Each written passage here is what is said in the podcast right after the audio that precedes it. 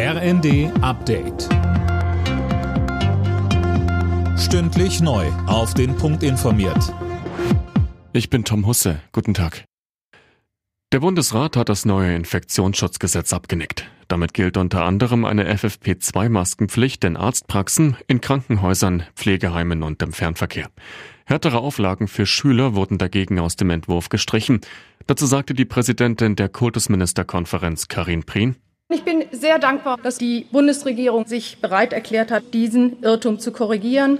Ich sage aber auch, es ist wichtig, dass die Korrektur jetzt schnell kommt und keine Regelungsrücke hinterlässt. Im Übrigen bietet die Reform des Infektionsschutzgesetzes ein Instrumentarium, um situationsabhängig auf das Pandemiegeschehen reagieren zu können. Deshalb werden wir trotz Bedenken zustimmen.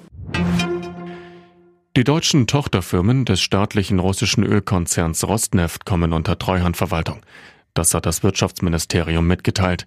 Damit übernimmt die Bundesnetzagentur unter anderem die Kontrolle über die Ölraffinerie in Schwedt.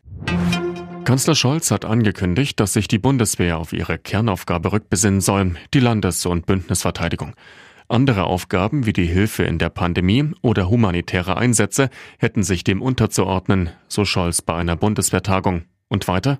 Als bevölkerungsreichste Nation mit der größten Wirtschaftskraft und Land in der Mitte des Kontinents muss unsere Armee zum Grundpfeiler der konventionellen Verteidigung in Europa werden, zur am besten ausgestatteten Streitkraft.